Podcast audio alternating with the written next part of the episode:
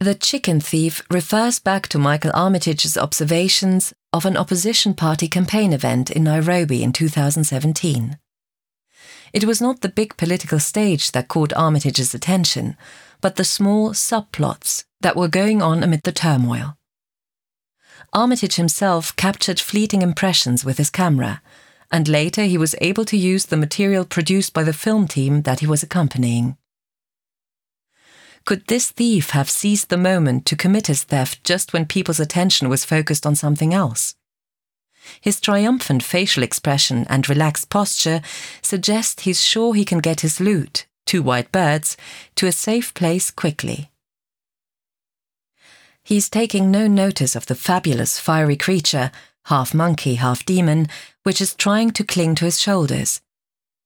The heat of the blazing tail of fire around the man doesn't seem to affect him.